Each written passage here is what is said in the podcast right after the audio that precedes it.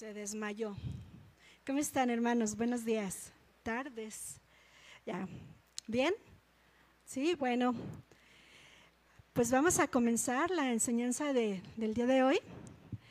¿Por qué no le dice a su hermano que tiene a un lado de usted, ponte listo, no te vayas a dormir? No se vale dormir, ¿de acuerdo? Y vamos a hacer esta enseñanza dinámica. Eso quiere decir que vamos a estar poniendo en práctica lo que estamos aprendiendo, ¿de acuerdo? Eh, según tengo entendido, hoy es la última enseñanza acerca de la alabanza de esta serie. Entonces, vamos a estar bien atentos, ¿de acuerdo? Vamos a cerrar nuestros ojos. Dígale al Señor, mi Dios, enséñame, enséñame más. Quiero conocerte, quiero aprender cada vez más a buscarte, Señor. Guíame con tu Espíritu Santo, Señor, según tu voluntad. Mi Dios, y aquí estoy, aquí estoy como tu sierva, Señor. Habla lo que tú quieras, dirige mi boca, mis pensamientos y toca nuestros corazones, Señor, porque tú eres el que convence, tú eres el que toca, el que llena, Señor. Te lo pedimos en el nombre de Jesús. Amén. Muy bien, pues entonces vamos a, vamos a hablar. Eh, el título es ¿Cómo, ¿Cómo puedo adorar a Dios? Amén. ¿Cómo puedo alabar y adorar a Dios?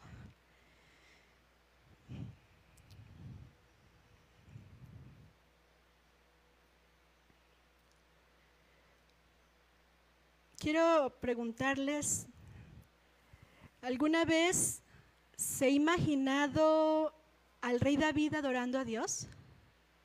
Pues el rey David vivió hace muchos años, ¿verdad? ¿Cuántos han imaginado esa escena del rey David adorando al Señor? Yo sí, muchas veces, porque como dirijo la alabanza, entonces pienso, ¿cómo le habrá hecho David, verdad? Porque David dirigía la alabanza.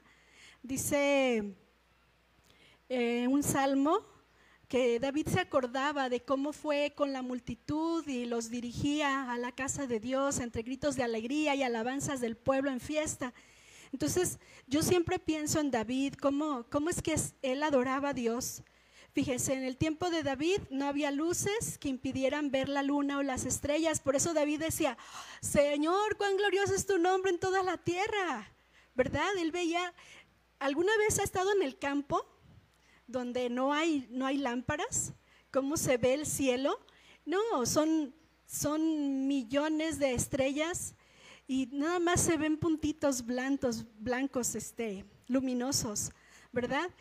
Ah, hoy en la madrugada estaba entrando la luz de la luna por, por la ventana y se veía tan hermoso. Y entonces terminé confirmando y le decía, Señor, pues así, así te adoraba David. Em, no había sonidos de carros a las 5 o 6 de la mañana o a las 2 de la mañana, la música. En la quietud de su trabajo, cuidando las ovejas, mientras las ovejitas pastaban, así comían pastito, él se sentaba y podía adorar a Dios en medio del campo con la música del viento entre los árboles.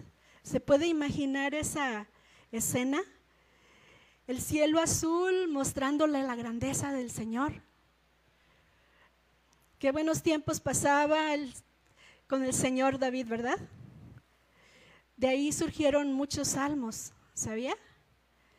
Bueno, pues la Biblia nos muestra varias formas de alabanza y adoración a través de las palabras traducidas del lenguaje original de la Biblia. Eh, algunas partes de la Biblia están escritas en hebreo.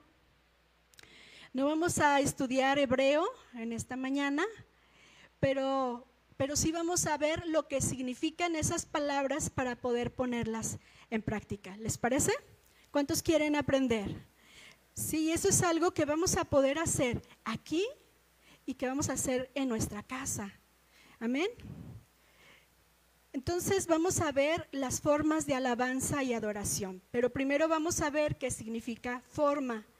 La definición de forma es el conjunto de expresiones, gestos, movimientos, actitudes, etcétera, que una persona utiliza para comportarse o expresarse. En este caso, expresar alabanza y adoración al Señor. Amén. Existen dos tipos de adoración la adoración personal y la adoración congregacional. ¿Usted sabía eso? Usted puede adorar al Señor en su casa, pero también adoramos al Señor como congregación, como iglesia. Amén. Las dos están establecidas por el Señor. No es que el Señor dijo, ora en tu casa y a algún pastor que quería obtener algún beneficio dijo, ah, pues júntense júntense en un local y esa es la iglesia y lo puso como pretexto. Porque si hay personas que dicen, no, es que no, yo en mi casa.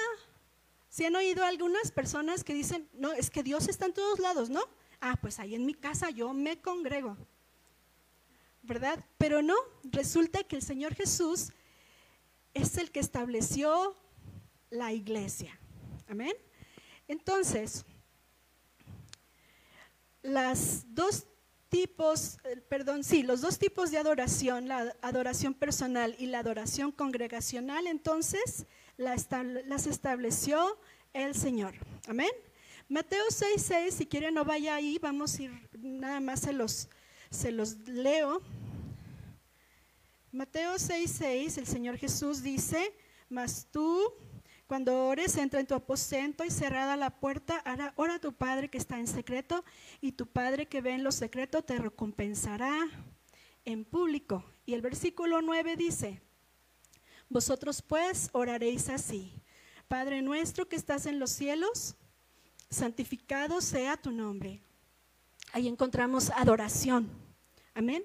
Entonces, el Señor Jesús nos enseña la adoración personal, la alabanza personal en nuestra casa, ahí cuando estamos en lo secreto, ¿de acuerdo? Y la alabanza y adoración congregacional fue establecida por el Señor tanto en el Antiguo como en el Nuevo Testamento. ¿Cuántos se acuerdan de Moisés? ¿Verdad? Eh, Moisés eh, se dice que fue un pastor muy paciente, aunque el Señor no lo llamaba pastor en aquel tiempo, pero fue la congregación más difícil y fue Moisés un pastor muy paciente. Pero cuando Moisés obedeció que sacara al pueblo de la esclavitud, le dijo el Señor, ve, dile a Faraón, Éxodo 5.1, le dice, deja ir a mi pueblo para que me hagan fiesta en el desierto. Dice, Después Moisés y Aarón entraron a la presencia de Faraón y le dijeron, Jehová el Dios de Israel dice así, deja ir a mi pueblo a celebrarme fiesta en el desierto. Entonces el Señor Jesús estableció la iglesia, perdón, déjeme, déjeme, le hago una aclaración. Dice que el Señor mismo dijo que su pueblo le iba a hacer una qué? Una fiesta en el desierto. Para empezar, Dios los estaba liberando. ¿Ustedes creen que ellos estaban tristes? No, ellos estaban agradecidos porque habían visto que Dios oyó su clamor y sus oraciones de años y años y años. Ellos habían esperado la promesa que Dios los iba a liberar. Entonces Dios le dice, me van a ir a hacer fiesta en el desierto. Amén. Dice, celebrarme fiesta. Y a una fiesta pues vamos contentos, ¿verdad? Si no tienes ganas de ir a una fiesta, mejor no vas, ¿verdad? Si dices, ay, es que estoy cansado, no, mejor no. Pero si vas a una fiesta, vas contento, ¿verdad? Entonces, el Señor estableció la iglesia para que hagamos una fiesta cada que nos reunimos. Amén. El Señor Jesús dijo a Pedro, tú eres Pedro y sobre esta roca edificaré mi iglesia. Entonces, también el argumento de que, de que la iglesia la hicieron los discípulos y no el Señor, pues tampoco es cierto, ¿verdad? El Señor Jesús es el que dio su vida por la iglesia. Dice que Él es el esposo. Amén. Entonces, vemos que es su propósito que nos reunamos a alabarle y adorarle. Lo estableció con muchos propósitos. Uno de ellos es tener comunión entre nosotros. Voltea con su hermano y vea qué, qué bonito está ahora. Por la presencia de Dios. Dígale, qué bueno que viniste alabar a Dios hoy. ¿Verdad? Usted sabe que cuando nos reunimos nos edificamos, nos animamos cuando alguien deja de venir, luego pensamos, ay, la hermanita fulanita estará enferma, tendrá algún problema. Y luego decimos, ay, pues a ver quién tiene el teléfono, le voy a mandar un mensaje. ¿Verdad que eso hacemos? Sí.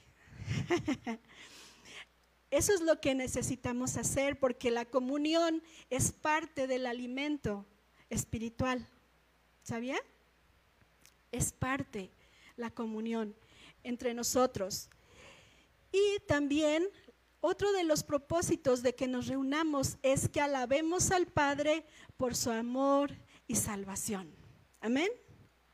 ¿Por qué alabamos, perdón, por qué venimos entonces a la iglesia a reunirnos? Para alabar al Padre. ¿Por qué? Por su amor y su salvación. Y hay otro montón de razones, ¿verdad que sí? Hechos 2.42, eso sí, vamos a verlo, por favor.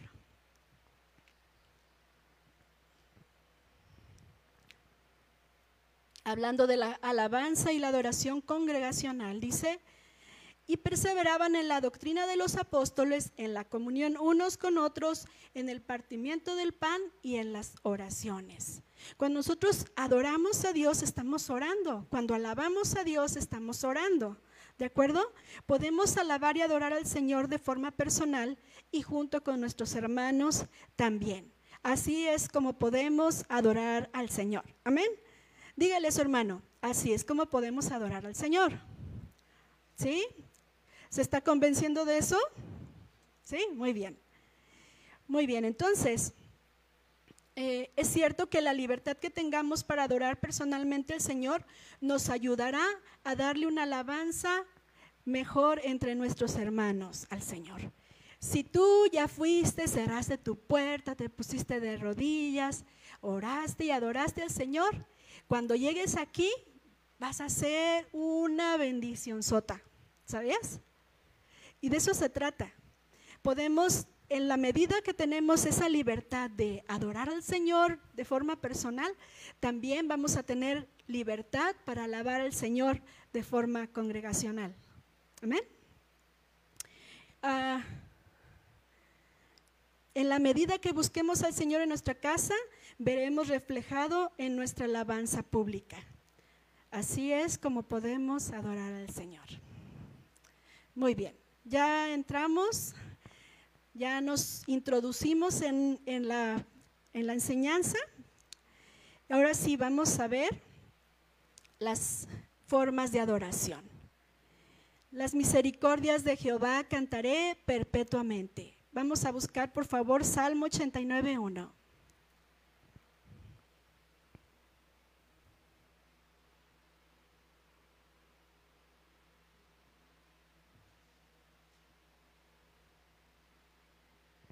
no sé en su Biblia, pero aquí dice masquil de Etán Esraíta. ¿Qué es un masquil? Eso es lo que vamos a ver. Dice, las misericordias de Jehová cantaré perpetuamente. De generación en generación haré notoria tu fidelidad con mi boca. Ahí vemos que está incluida la boca, ¿verdad? Pero Vamos a ver, les decía que este salmo es un masquil.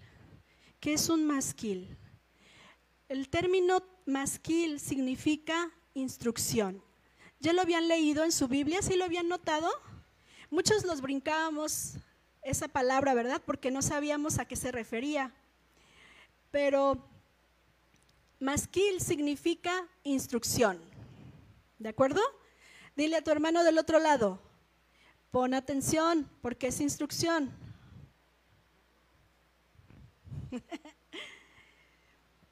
Este tipo de salmo da instrucción para el remanente fiel que sí entenderá. O sea, que esta instrucción no la va a poder captar alguien que no conoce a Dios.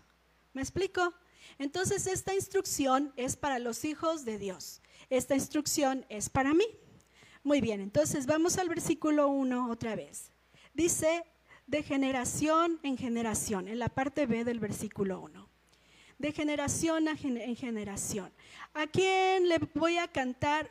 ¿Cómo voy a publicar? ¿A quién le voy a enseñar cómo adorar a Dios? Pues de generación en generación. Una generación abarca padres, hijos, nietos, pero si le vamos para, a buscar para arriba, abarca abuelitos, bisabuelos y todos los que estén vivos todavía. Entonces, esto incluye que nosotros podamos hacer notoria la fidelidad del Señor con nuestra boca a todas las generaciones, nuestros hijos, nuestros nietos, los que tienen nietos o con los que el Señor nos dé, o nuestros padres, o nuestros abuelos. ¿De acuerdo? A todos dice, haré perpetua tu, perdón, haré notoria tu fidelidad con mi boca, ¿verdad? Em, quiere decir, procuraré que se den cuenta que Dios es fiel. Pero ¿cómo se van a dar cuenta? Hablándoles de eso. Amén. Muy bien, vamos al versículo 5. Dice, celebrarán tu verdad en la congregación de los santos. ¿Dónde? Nosotros. Amén. Entonces, dice, celebrarán de generación a generación celebrarán tu verdad en la congregación de los santos. Amén. Ahora vamos a brincar, por favor, Salmo 89, 5. Ah, es ahí mismo.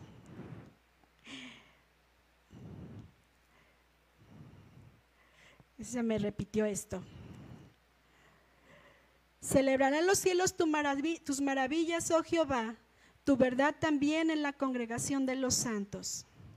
Por eso cantamos su verdad, que es su palabra. Nosotros no cantamos otra cosa. Si nos han preguntado, no sé, Martín o alguien, Anaí o Iván, les han preguntado, pero ¿por qué ustedes no cantan las canciones que todas las iglesias se saben? ¿Sí les han preguntado? ¿O alguien de ustedes, de los demás, les han preguntado, ay, es que no, allí en su iglesia son muy, ¿sabe cómo? porque es que no cantan las canciones de, todos los demás hermanos, ¿verdad? Ah, pues ahorita vamos a ver por qué. ¿De acuerdo? No es que seamos, este, ¿cómo se dice? Muy exclusivos. no, no es eso. Vamos a ver por qué. Dice que cantamos su verdad, que es su palabra.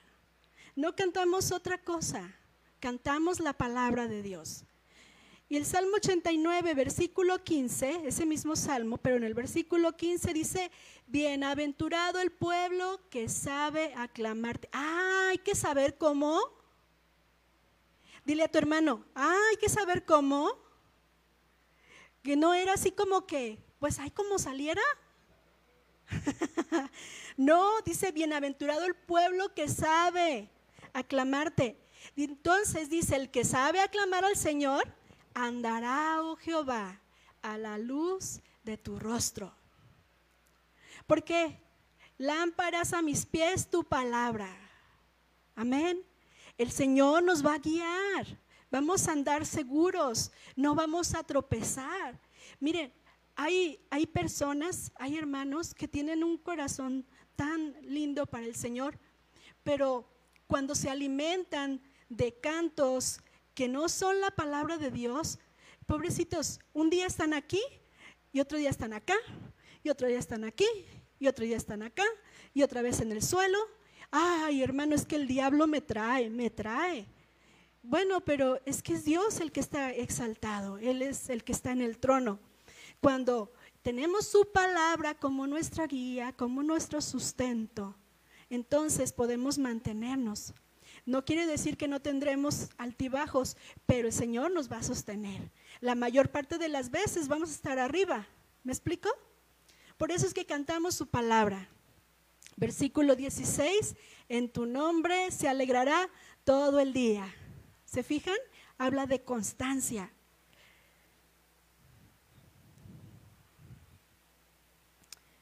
Muy bien, vamos a entrar a las formas de alabanza.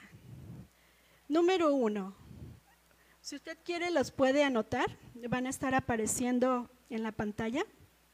La primera palabra es Yada, Y-A-D-A-H.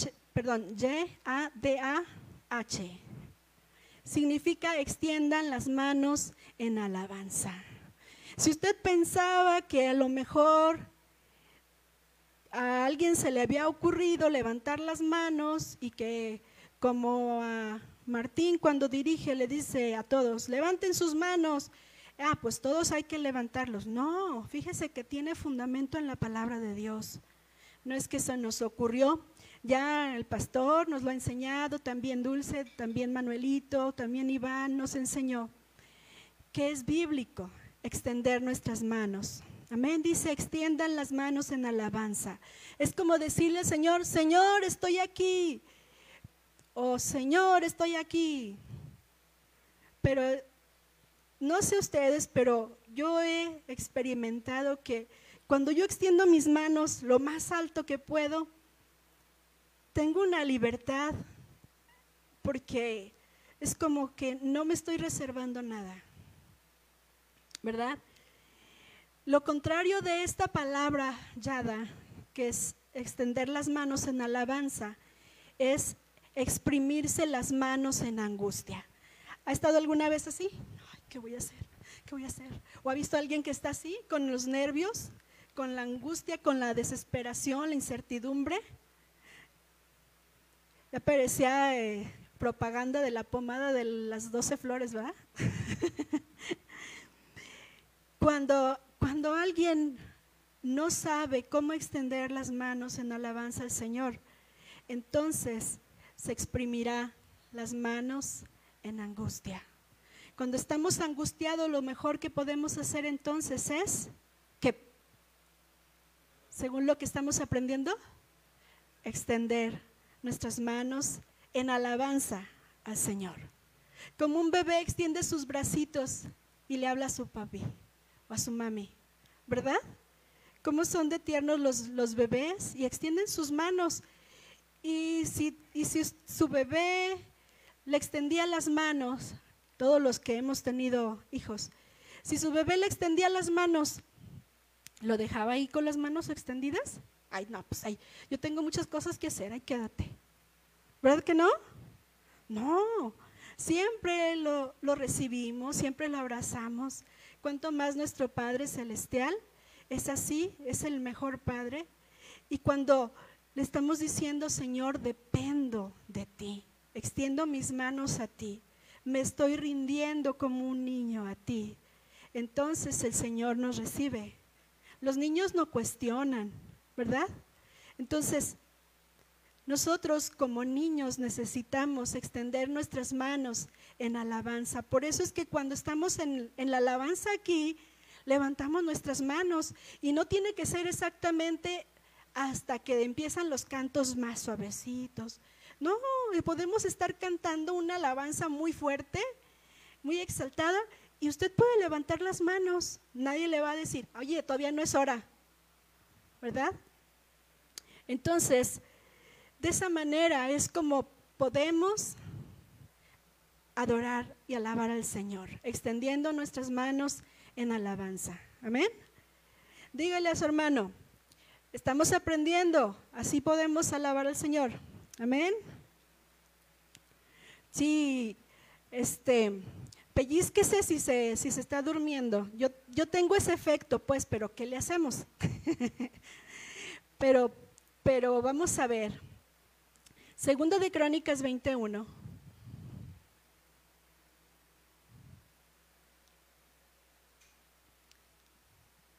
En esta parte de la Biblia vemos una historia del rey Josafat. Israel tuvo reyes buenos y reyes malos, pero tuvo tristemente más reyes malos que buenos. Pero dentro de los reyes buenos estuvo Josafat. Él era temeroso de Dios. Entonces, segundo de Crónicas 21 dice, los vamos a ir rapidito y vamos a brincar algunos versículos. Pasadas estas cosas, aconteció que los hijos de Moab y de Amón, o sea, enemigos de Dios, y con ellos otros de los amonitas vinieron contra Josafat a la guerra. Y acudieron algunos y dieron aviso a Josafat diciendo, contra ti viene una gran multitud del lado del mar y de Siria, y aquí están en Asesón Tamar, que es en Gadi. Entonces él tuvo temor, y Josafat humilló su rostro para consultar a Jehová, e hizo pregonar ayuno a todo Judá, y se reunieron los de Judá para pedir socorro a Jehová, y también de todas las ciudades de Judá vinieron a pedir ayuda a Jehová. Amén. Entonces dice el 5. Josafat se puso en pie en la asamblea de Judá y de Jerusalén, en la casa de Jehová, delante del atrio nuevo, y dijo, Jehová Dios de nuestros padres, ¿no eres tú Dios en los cielos y tienes dominio sobre todos los reinos de las naciones? ¿No está en tu mano tal fuerza y poder que no hay quien te resista? Dios nuestro, ¿No echaste tú los moradores de esta tierra delante de tu pueblo Israel y la diste a la descendencia de Abraham, tu amigo, para siempre? Y ellos han habitado en ella y te han edificado en ella santuario a tu nombre, diciendo, si mal viniere sobre nosotros, o espada de castigo, o, o pestilencia, o hambre, nos presentaremos delante de esta casa y delante de ti porque tu nombre está en esta casa y a causa de nuestras tribulaciones clamaremos a ti y tú nos oirás y salvarás. Ahora pues, he aquí los hijos de Amón y de Moab y los del monte de Seir, cuya tierra no quisiste que pasase Israel cuando venía de la tierra de Egipto, sino que se apartase de ellos y no los destruyese. He aquí ellos nos dan el pago, viniendo a arrojarnos de la heredad que tú nos diste en posesión.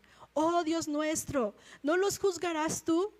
Porque nosotros no hay fuerza contra tan grande multitud que viene contra nosotros. Ha estado en alguna situación en la que dice, Señor, es que no sé por dónde, es que no encuentro la solución, no sé qué es lo que me puede ayudar, no hay suficiente dinero para cubrir esto o no hay medicamento para esta, esta enfermedad. Ya me dijeron de un modo y de otro y no pasa nada. Entonces el pueblo estaba clamando al Señor y le dice, no hay fuerza contra tan grande multitud que viene contra nosotros. Y nosotros no sabemos qué hacer. Y entonces, ¿qué hicieron? ¿Qué hizo el pueblo? Y a ti volvemos nuestros ojos. Y todo Judá estaba en pie delante de Jehová con sus niños y sus mujeres y sus hijos. y vamos al 15, dije, y vino palabra sobre Jaciel, dice y dijo, oíd Judá todo y ustedes moradores de Jerusalén y tú rey Josafat, Jehová os dice así, no temáis ni os amedrentéis delante de esta multitud tan grande, porque no es vuestra la guerra, sino de Dios. Amén. Mañana descenderéis contra ellos. He aquí que ellos subirán por la cuesta de Cis y los hallaréis junto al arroyo antes del desierto de Jeruel. Y luego dice el versículo 17, no habrá para qué peleéis vosotros en este caso. Paraos, estad quietos y ved la salvación de Jehová sobre vosotros. Oh Judá y Jerusalén, no temáis ni desmayéis Salid mañana contra ellos porque Jehová estará con vosotros. Dile a tu hermano, no tengas miedo ni te canses. Amén. Porque el Señor está con nosotros. Amén. Versículo 18. Entonces Josafat se inclinó rostro a tierra, y asimismo todo Judá y los moradores de Jerusalén se postraron delante de Jehová y adoraron a Jehová. Y versículo 19 dice, levantaron los levitas de los hijos de Joat. ¿Quiénes eran los levitas? Los, los que servían en el templo, fueran músicos, fueran cantores, fueran los que encendían las lámparas, los que levantaban el, el este, tabernáculo. Dice, todos los levitas de los hijos de Coad y de los hijos de Coré para alabar a Jehová, el Dios de Israel, con fuerte y alta voz.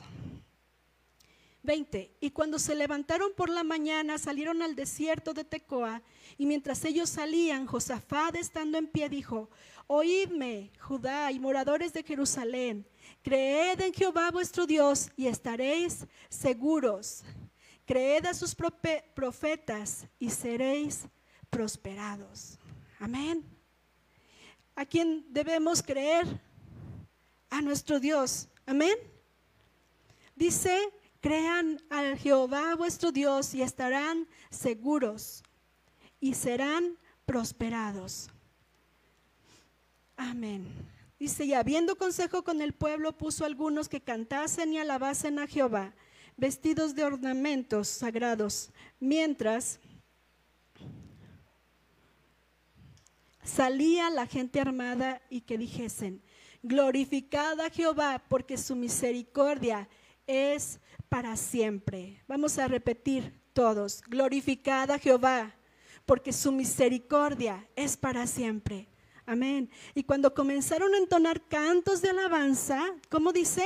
Y cuando comenzaron a entonar cantos de alabanza, Jehová puso contra los hijos de Amón y de Moab y del monte de Seir las emboscadas de ellos mismos que venían contra Judá y se mataron los unos a los otros. ¿Habrá alguien o algo que haga semejantes cosas? Solamente el Señor.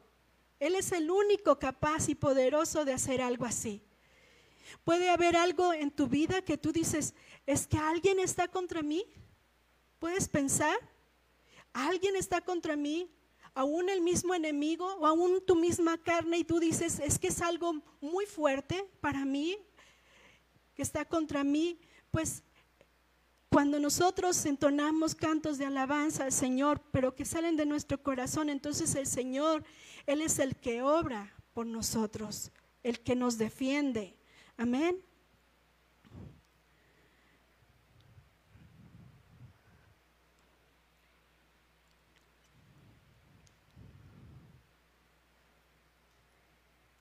Dice que todos se levantaron para alabar. Y esa expresión para alabar es la palabra yada. Ellos se levantaron para alabar y extendieron sus manos en alabanza. Ellos levantaron sus manos a Dios, a Dios antes que rendirse a sus enemigos. ¿Por qué no hacemos eso nosotros? ¿Por qué no levantamos nuestras manos al Señor antes que rendirnos? Quiero que se ponga un momentito de pie, por favor. ¿Usted ante quién quiere rendirse? ¿Ante los problemas? ¿Ante sus enemigos espirituales? ¿O quiere rendirse ante el Señor? Cierre sus ojos. ¿Y por qué no levanta sus manos?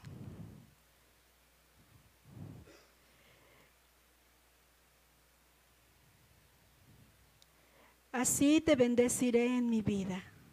En tu nombre alzaré mis manos. Dígale al Señor, Señor, aquí estoy, extiendo mis manos en alabanza a ti, Señor. Antes que rendirme ante mis enemigos, antes que rendirme a los problemas. Y en el momento que yo esté en mi casa o en, en la circunstancia que esté, Señor, yo preferiré extender mis manos en alabanza a ti antes que rendirme ante mis enemigos. Gracias Señor, en el nombre de Jesús. Amén. Tome su lugar.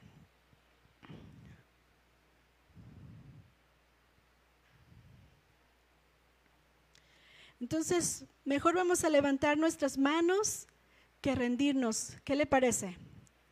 Amén. Así vamos a alabar al Señor. La segunda palabra es Tovda. T-O-W-D-A. Tovda. También significa levantar las manos en alabanza, pero por gratitud, por todo lo que hemos recibido. ¿Cuántos han recibido bendiciones de parte del Señor? A ver, ¿qué hemos recibido del Señor? Dígalo, que alcancemos a escuchar todos. Salud, ¿qué más? Misericordia, ¿qué más? Fortaleza, ¿qué más? Allá atrás. Paz. Allá atrás. Sabiduría, ¿qué más? Trabajo, allá atrás, más atrás, hermano, Alex. ¿Eh? Salvación, Él nos ha dado salvación y la esperanza de la vida eterna. ¿Qué más? ¿De acá de este lado, puro mexicano? Nuestros hijos, nuestra familia, gracia, prosperidad. Amén. El Señor nos ha dado tanto. Entonces, esta palabra toda significa levantar las manos en alabanza por lo que hemos recibido. ¿Y qué cree? Todavía más por lo que esperamos recibir del Señor. ¿Usted le ha pedido últimamente algo al Señor? ¿Sí? Amén. ¿Sabe que lo vamos a recibir si es conforme a su voluntad? Yo he visto estos últimos días la fidelidad del Señor de una manera tan, tan hermosa y tan tierna que, que le pido que me guíe en algo y, e inmediatamente veo ahí la luz verde, por aquí es. Me da tanto gusto y, le alabo y le agradezco porque es fiel. Entonces, si nosotros hemos orado, le hemos pedido algo al Señor, Él es fiel. Podemos decirle, Señor, gracias. No solo porque me has, todo lo que me has dado, me has dado tu Hijo, me has perdonado, me has dado paz, gozo. También te doy gracias por lo que espero recibir. Amén. La ingratitud no es de los hijos de Dios. ¿Cuántos sabían estos, esto? ¿No? No se concibe un hijo de Dios ingrato. ¿Verdad que no? La palabra nos enseña que seamos agradecidos por todo. Porque desperté, a ver, hágale así. ¿Alcanza a agarrar aire? ¿Sí resuella? Algunos tenemos más, más capacidad, ¿verdad? otros menos. Pero todos despertamos esta mañana por su fidelidad. Entonces, podemos darle y debemos darle gracias al Señor por eso. Amén. El Salmo, ¿qué dice el Salmo 37, verso 4? ¿Alguien se lo sabe? ¿No? Ay, hermanos, nos perdemos la bendición. Dice, deleítate a sí mismo en el Señor y Él te concederá las peticiones de tu corazón. Encomienda al Señor tu camino y confía en Él y Él hará. Y dice otro montón de cosas, un montón de, de, promesas. Pero, ¿qué quiere decir? Si nosotros nos deleitamos en el Señor, le damos gracias, extendemos nuestras manos y le damos gracias por lo que vamos a recibir, pues si es conforme a su voluntad, lo vamos a recibir. Amén.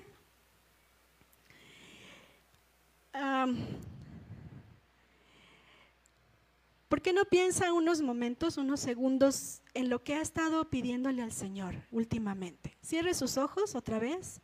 Yo les comenté en el principio que iba a ser algo dinámico y vamos a estarlo poniendo en práctica. Piense por lo que quiere darle gracias al Señor pero también por lo que le ha estado pidiendo.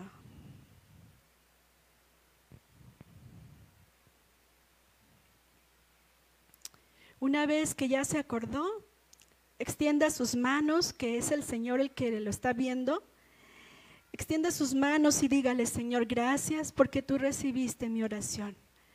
Gracias porque tu palabra está en mí y he pedido conforme a tu voluntad, Señor que sea hecho como tú quieres. Y te doy gracias porque por lo que tú me vas a dar. Te doy gracias por lo que tú me estás respondiendo o me vas a responder. Te alabo por eso, Señor. En el nombre de Jesús. Amén. Amén. Ah, ¿No se siente así como que ya va entrando en calor? bueno, en calor ya estábamos. Cuando voy a la clase de canto, eh, la maestra me, dice que, haga un ejercicio, que es este, hacer como sacar aire con los labios juntos. Eh, y conforme va avanzando el ejercicio, pues se siente como se va calentando aquí. Y pues así los veo, que ya estamos entrando en, en el entendimiento, ¿verdad? De lo que significa. Entonces, esta es otra forma de adorar al Señor. Amén.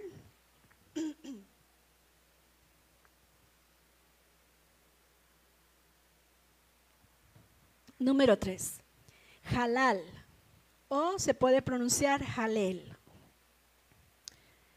Esta es una manera de alabar al Señor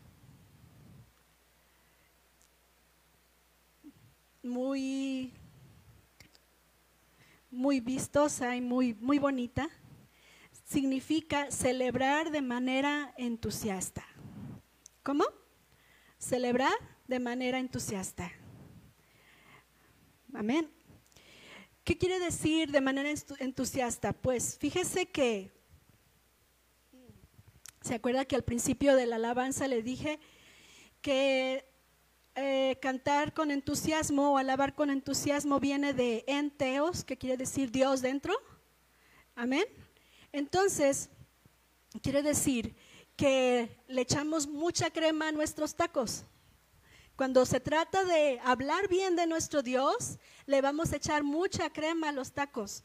Dice alabar de una manera hasta jactanciosa. ¿Qué quiere decir? Presumir de nuestro Dios, presumir a nuestro Dios. Esa es la única manera de presumir que no es pecaminosa. Amén. ¿Usted ha presumido de su Dios o ha presumido a su Dios con alguien? Sí. A ver, levante la mano. Ahora levante la otra, el que se está durmiendo.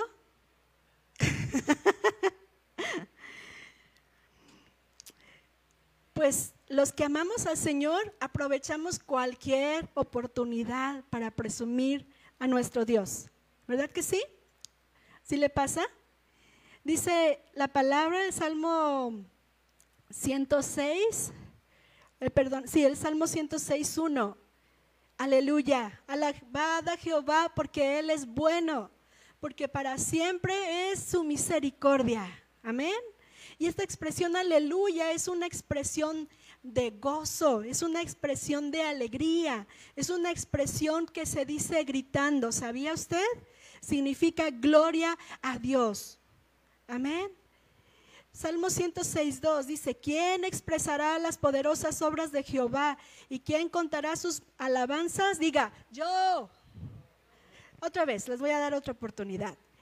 ¿Quién contará sus alabanzas? Eso, amén. Contaremos las alabanzas del Señor, lo que Él ha hecho, sus poderosas obras. Amén. Salmo 138.1 es un salmo de David.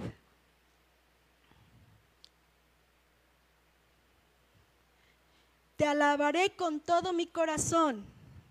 ¿Con qué? Con todo mi corazón. No se refiere al corazón físico, se refiere a que le voy a echar todas las ganas. Amén. Delante de los dioses te cantaré salmos. ¿Qué quiere decir esto? No nos avergonzamos de proclamar a nuestro Dios delante de los dioses, entre comillas. Hay quienes se sienten dioses, se sienten poderosos, hay quienes se sienten muy sabios, ¿verdad que sí? Los que dicen, Dios no existe, ¿verdad? Ellos son dioses para sí mismos. Pero ¿qué dice este salmo? Delante de los dioses te cantaré. No me voy a avergonzar aunque esté un ateo ahí y diga, Dios no existe. Yo de todas maneras voy a presumir de mi Dios. Amén. Segunda de Crónicas 20, 21.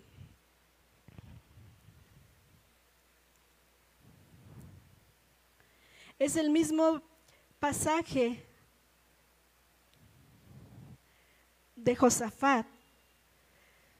Y habiendo consejo con el pueblo, puso algunos que cantasen y alabasen a Jehová, vestidos de ornamentos sagrados, mientras salía la gente armada, y que dijesen, glorificada Jehová, porque su misericordia es para siempre. Amén. Una vez más, vamos a decir, glorificada Jehová, porque su misericordia es para siempre. Esta palabra halal significa celebración o fiesta entusiasmadamente de Dios. No vamos a exagerar cuando nosotros hablemos de esa forma de nuestro Dios, porque nuestro Dios es excelente, Él es eterno, es poderoso, Él es infinito, Él hizo los cielos, Él lo hizo a usted y me hizo a mí y lo salvó. Él tuvo misericordia de nosotros.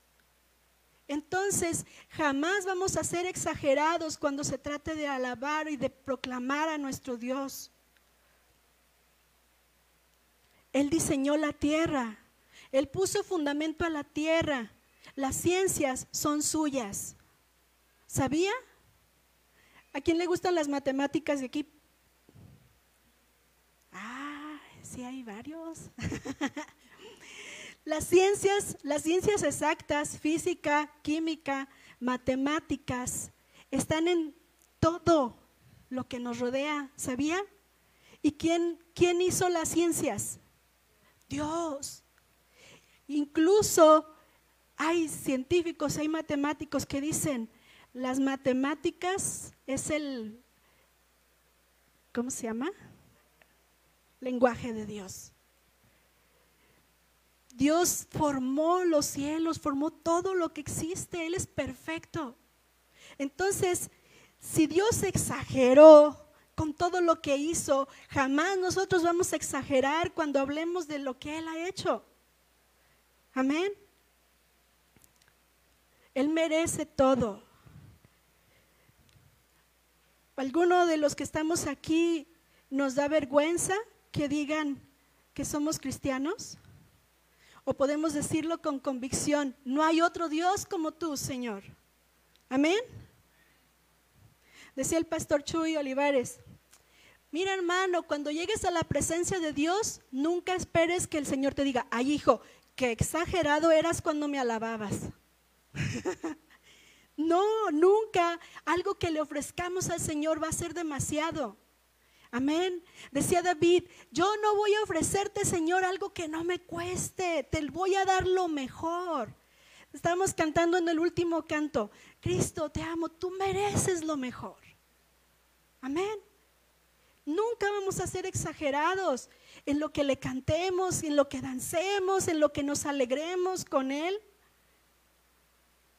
en lo que hagamos fiesta. Apocalipsis 19:5, fíjese lo que dice la palabra, cómo será cuando estemos allá delante del Señor. Apocalipsis 19:5 y dice, y salió del trono una voz que decía, alabad a nuestro Dios, todos sus siervos y los que le teméis, así los pequeños como los grandes. Amén. Versículo 6. Y oí como la voz de una gran multitud, como el estrendo de muchas aguas, y como la voz de grandes truenos que decía, aleluya, porque el Señor nuestro Dios Todopoderoso reina. ¿Se imagina los truenos como estruendo de muchas aguas? Como estos días que hubo, que hubo huracanes y había videos donde se veía el agua cómo chocaba contra, contra las piedras, contra la tierra, contra las palmas, contra las cosas. Es un estruendo. Pues dice que así es como se va a oír, así es como se oye en el cielo la alabanza al Señor. Y así se va a oír cuando estemos allí. Pero desde ahora es el mejor tiempo para que nosotros podamos alabar al Señor de esa manera. Amén. Amén. Esta palabra, halal, significa presumir de nuestro Dios. Tampoco el Señor se enoja porque le alabemos con jactancia. puedo decir, Dios es mi Dios. ¿Puedes decir? Dios es mi Dios. ¿No se alegra de eso? ¿Sí? Él es nuestro Dios, Él es mi Dios y no hay otro como Él. Debemos aprovechar entonces cualquier oportunidad para hablar de nuestro Dios. Fíjese, quiero compartirle algo que pasó la semana pasada y la antepasada. Fui a la tienda y me regalaron un altero de quesitos, así. Y entonces dijo mi esposo, ay, para unas quesadillas, ay, sí, de veras, qué rico. Pues ándele que a mediodía, ah, sí, fue a mediodía, sí, a mediodía, fui a la tortillería y ya no había tortillas. Entonces le digo a la muchacha, oye, ¿me puedes vender masa? Masa de la que tienes ahí. Ah, sí, ¿cuánto quiere? Ah, me dice, le digo, ¿un kilo? Ah, bueno, agarra la bolsa y no pesó la masa y me la pone en la barra. ¿Cuánto es? No, nada, llévesela, se la regaló. Yo tenía masa y quesito. Ya. Y el jueves, el jueves pasado, sí, este jueves fui al tianguis. Ya no tenía nada de verdurita en el refri. Entonces, ya estaba escogiendo mi verdurita y le pregunto al señor dónde, dónde la compro. Oiga, don Lolo, ¿no tiene limón sin semilla? Ay, nada más los de ayer. Y saca dos bolsas y me dice, tenga, se los regalo. Escójalos todos los buenos que se encuentre, es que ya no me quedan de los otros. Se los regalo, lléveselos. No, pues me da una bolsa, ándele. Aquí pase todos los limones buenos. No, me traje como kilo y medio de limón. Digo, uy, gracias a Dios. No, y les y estaban las señoras ahí alrededor. Fíjese, don Lolo, hoy usted me está regalando limones. La semana pasada me regalaron quesos y masa. Mm, me dice la señora, qué suerte, se levantó con su... No, no me levanté con suerte, me levanté con la bendición de mi Dios. Y esa es una oportunidad. Y así hay muchas oportunidades de no dejar de reconocer las cosas que el Señor hace.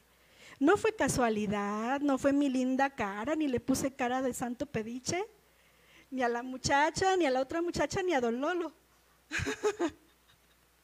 fue Dios.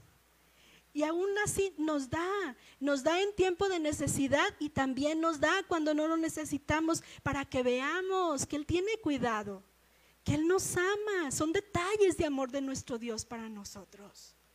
Entonces, no podemos quedarnos callados. Amén. Tenemos que decir quién es nuestro Dios.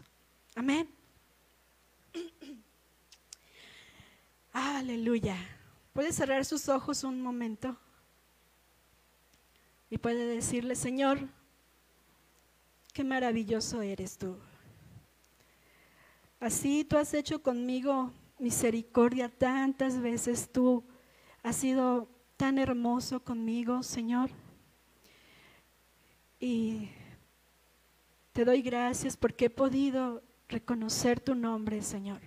Pero lo quiero reconocer aún más, porque tú lo mereces, porque nadie hay como tú, Señor te amo. Amén. Amén. Número cuatro. Sabach. A ver si alcanzamos a terminar. Sabach. ¿Ya lo vieron? Significa dar gritos de júbilo. Salmo 63, 3. Si gusta, no lo busque. Ahí está porque mejor es tu misericordia que la vida, mis labios te alabarán. Esa palabra alabarán es sabach, que significa gritar de alegría. ¿Cuántos se acuerdan cuánto estuvimos orando por Edgar, el yerno de Normita? Duramos orando más de un año. Él tenía una bola aquí y le habían dicho, le hicieron la tomografía y le dijeron que era cáncer. Y estuvimos orando por él. Pasó un año. Después de eso tuve cáncer yo. El Señor me sanó. El Señor guió los médicos y acomodó todas las cosas. Y un miércoles después del servicio llegan Vane y Edgar con un papel que le habían hecho una biopsia a Edgar. Y me dice Normita, Vero, pues a lo mejor tú sabes interpretar más porque ya pasaste por eso. Y el papel decía células malignas, cero. Sí fue un grito de júbilo. Yo no nomás grité, yo grité, perdón, no nomás grité, también brinqué. Así mi hermanita Eva, ahorita sí la vi, ¿verdad hermanita? por, lo que el Señor hizo, grité de, de júbilo. En enero de este año, bueno, también saben que estuvimos orando por Mauri, ¿verdad? Nuestro hermano que estaba preso y duró nueve meses preso. Y Dios, así como nos permitió ver el día que, se lo llevaron, que fue un, un trago amarguísimo, también el Señor en su misericordia nos permitió darnos cuenta cuando Él iba a salir. Dulcecita y yo estábamos en Toluca cuando llama por teléfono y le dice a su esposa, ya voy a salir. ¿Saben qué hice? Brinqué y grité de gusto y le dimos gracias al Señor. Así el Señor ha hecho tantas, tantas, tantas cosas. ¿Cuántos se acuerdan también que oramos por nuestro hermano y amigo Armando García? Porque él no tenía un trabajo. ¿Se acuerdan? Ellos les robaron el carro en Toluca, los habían estado extorsionando y se vinieron así, sin nada, a Guadalajara. Estuvimos orando y el Señor le proveyó un trabajo. Fue igual, fue igual la reacción, dar gritos de agradecimiento al Señor por su fidelidad. ¿Ustedes qué piensan? ¿Es mejor gritar en, el, en la cancha cuando alguien mete un gol o cuando le agradecemos a nuestro Dios por lo que él, por lo que él hace. Es mejor, ¿verdad? Por eso cuando cantamos, vemos, podemos cantar con ese gusto y podemos dar gritos de júbilo, podemos dar gritos de alegría. ¿Qué es ese, ese grito que a veces los hermanos que estábamos acá estamos bien loquitos, ¿verdad? ¿Por qué? ¿Por qué estamos así? ¿Por qué estamos loquitos? ¿Por qué damos gritos? ¿Sabe por qué? Porque el gozo que está dentro de nosotros ya no cabe y tiene que salir. Amén. A eso se refiere esta palabra sabach. Gritos de alegría. Es un gozo que no se puede contener y tiene que escapar. Amén. ¿Cuántos pueden decir amén? Fuerte. Amén.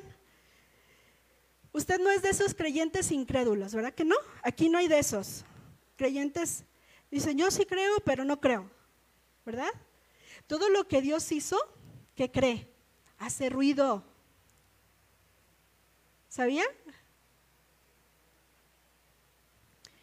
¿Cuántos han ido al río de la fundición? Aunque esté tranquilo, pero se oye la, la música del agua, ¿verdad? Así muy bonito ha ido a la presa de Santa Rosa, que en los días que estuvo lloviendo mucho le abrieron para que para soltarle tantito para que no se fuera a romper. Era impresionante. Yo no fui, pues, lo vi en un video. Era impresionante. Imagínese el ruido. Dios hizo las cosas, no, no son así como que, no, nuestro Dios no es así, hermanos. Dios es maravilloso. Los pajaritos, las olas del mar, su voz. ¿No le da gracias a Dios por la voz que le dio? ¿Sí? Por el don de cantar. Todo lo que hizo el Señor lo hizo para Él. Acuérdese de Josué cuando rodeó Jericó. Imagínese que Josué le dice al Señor, ¿cómo se te ocurre, Señor? Qué ridículo. ¿Se imaginan a Josué diciéndole eso al Señor? No, al contrario, ¿qué hizo Josué? Obedeció. No dijo, se van a burlar de mí. ¿Y qué creen? Sí se burlaron. Y sí se van a burlar de ti. Ay, te vi cuando estaba. Ay, sí, con las manos levantaditas. Sí se van a burlar de nosotros. ¿Y, ¿Y qué? Nuestro Dios es merecedor de toda la alabanza. Amén. Se burlaron de Josué y de todo el pueblo de Israel, pero Josué ¿qué hizo? Obedeció. Y no solo obedeció, ¿qué pudo ver? El poder de Dios. Cuando nosotros obedecemos, también, ¿qué creen? Vamos a poder ver el poder de Dios. ¿Cuántos quieren ver el poder de Dios? Amén. Dios no es ridículo y hay poder en su palabra, poder en lo que Él dice. Quienes piensan, pónganse a estudiar y a predicar, pierden el tiempo cantando. ¿Sí había oído estos, hermanos, primos? Tantas almas que se están perdiendo y ustedes ahí cantando. No, nos preparamos y nos afilamos y nos llenamos para poder salir y hablar de nuestro Dios y predicarles. ¿O no?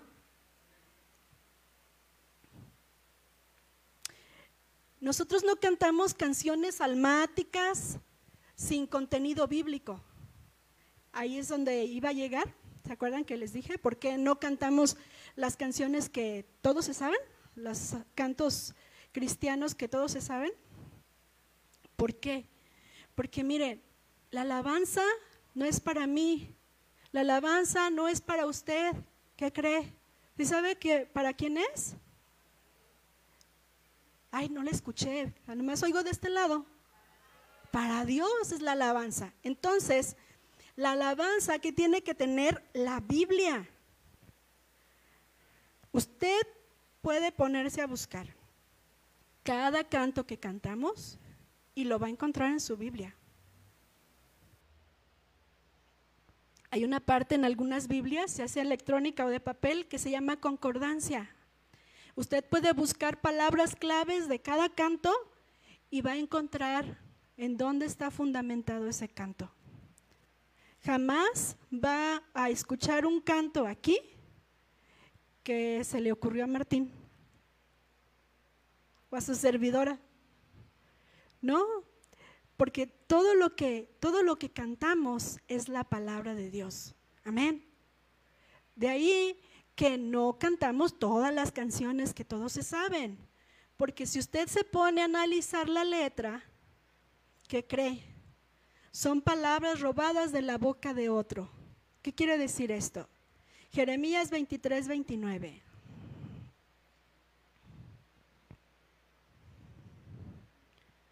Son canciones sin contenido bíblico. Y el Señor dice, ¿no es mi palabra como fuego, dice Jehová, y como martillo que quebranta la piedra?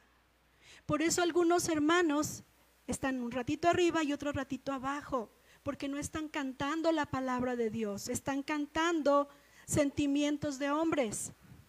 ¿Me explico? Versículo 30.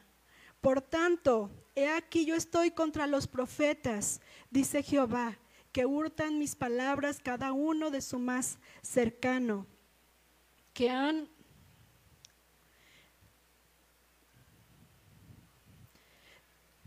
perdón, que hurtan mis palabras cada uno de su más cercano. El Señor estaba reprendiendo a los profetas que había en Israel porque decían, uno, el Señor dijo así, y luego el otro decía, eso dijo el Señor, ah, el Señor dijo así. Y luego venía otro, y este de acá decía lo que había dicho este, pero este había dicho lo que había dicho el primero. ¿Me estoy explicando? No estaban buscando a Dios. Dice ahí mismo en, en ese pasaje si hubieran estado en mi secreto, Dios, yo mismo, les hubiera enseñado, les hubiera corregido, les hubiera dirigido, pero no. Cada uno está robando de la boca de su compañero la palabra. ¿En qué lo aplicamos? Hay canciones, hermanos, que este hermano de este lado lo sacó de la canción de acá. Y luego hay otro hermano que saca una canción de la canción que hizo este con la canción del otro. ¿Me expliqué? Por ejemplo, mire, hay un himno muy hermoso que se llama Sublime Gracia. Y bueno, esto es algo muy personal. A mí no me gusta que usen los himnos y los cambien a canciones sin sentido, sin alimento, sin la palabra. Entonces ese canto, ese himno de sublime gracia, hicieron otra canción que se llama, y se me volvió a olvidar, pero también dice, nomás modificaron la tonada. También se llama Sublime Gracia. Y alguien dijo que los cantos de ahorita la mayoría, la mayor parte es wow, wow, pero no tienen mucha palabra. No quiero, no quiero aludir a esa canción, pues, pero a ver, levanten su mano todos los que me, están entendiendo. ¿Sí me entendieron? O sea, que no, no hagamos una canción con otra. ¿De dónde tienen que salir los cantos de alabanza? De la Biblia, directamente. De la Biblia y como resultado de buscar la presencia de Dios. Amén. ¿Sí me expliqué? Sí, ok. Muy bien. Les digo como dijo el pastor Carlos, ¿me dan cinco minutos? ¿Sí? ¿Quién me da cinco minutos? Sí, 5, 10, 15, 20, ya, con eso lo hago. no se crean.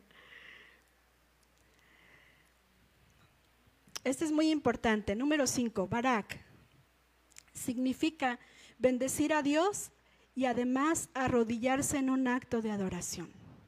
Bendecir a Dios y además arrodillarse en un acto de adoración. Significa postrarse, rendirse, como cuando Abraham estuvo dispuesto a entregarle a su hijo. Eso significa la adoración. Cuando decidimos confiar en el Señor y, y nos rendimos.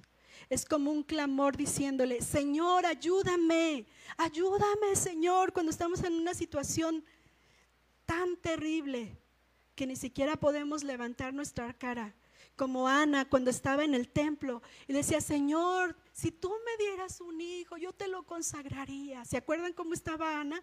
Que el profeta Elí pensó, ah, estás borracha. Pero ella estaba, dice, hasta, hasta el piso. A eso se refiere esta palabra. Un clamor al Señor. Cuando le decimos, Señor, si tú quieres ayudarme, si tú quieres obrar en, en mí, es, un clamor de lo profundo. En el Salmo 132 dice, de lo profundo, oh Jehová, a ti clamo, Señor, oye mi voz, estén atentos tus oídos a la voz de mi súplica. ¿Cuántos hemos estado en esta situación? Si a lo mejor usted ha estado en una situación tan terrible, pero no sabía que podía hacer esto, el propósito de esta enseñanza es que aprendamos, que sepamos a, qué tenemos acceso, qué podemos hacer, cómo el Señor nos oirá, qué es lo que podemos hacer para, para conocer más al Señor, para alabarle, para adorarle. Amén. Esta palabra barak significa cuando se acaben mis palabras cuando, cuando adoras, cuando estás hasta el piso o aún de pie, pero solo hay suspiros en tu corazón. Es cuando estamos en lo más profundo de la adoración. Cuando estamos en un murmullo en el tiempo de la adoración aquí mismo en la iglesia. Y que solamente sale como un suspiro y no encuentras las palabras, se te acaban las palabras y ya no sabes más qué decirle al Señor. A eso se refiere esta palabra, Barak. Significa también caer de rodillas ante Él. Todo lo demás, lo que está alrededor, desaparece. Amén. ¿Por qué no cierra sus ojos?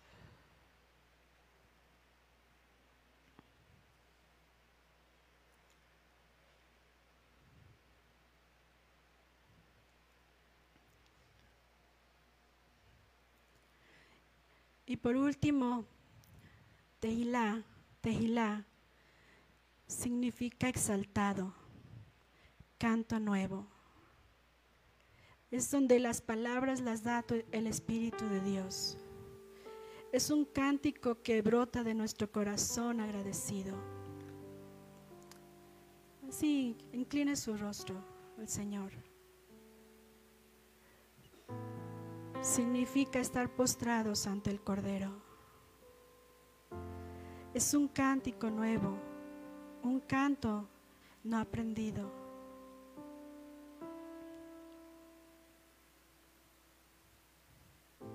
Puede ser una nueva ocasión, un nuevo impulso para expresar una renovada alabanza al Señor.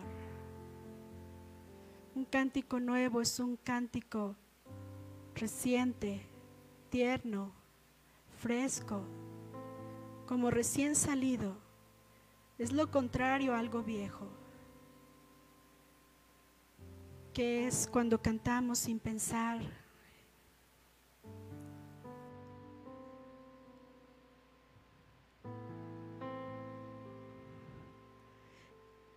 Un canto nuevo es el resultado de la acción salvífica de Dios para su pueblo.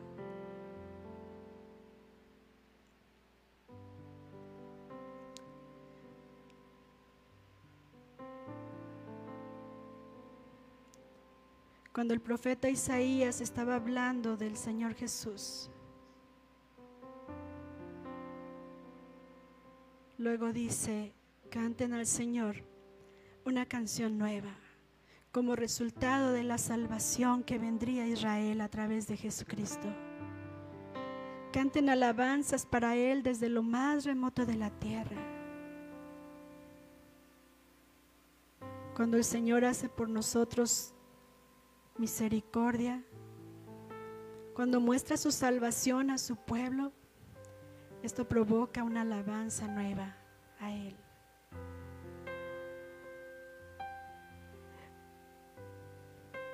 La mano de Dios salvando se manifiesta y se celebra con una nueva canción.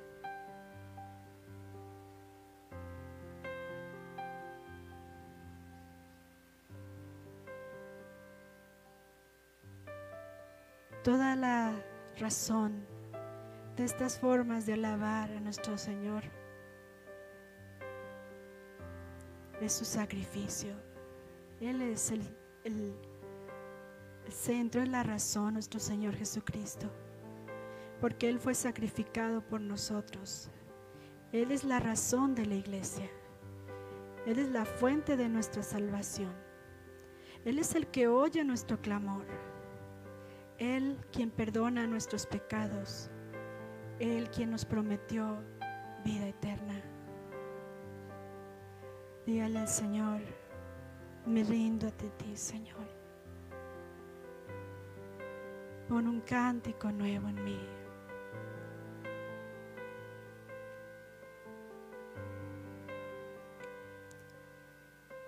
Porque estoy tan agradecido contigo, Señor.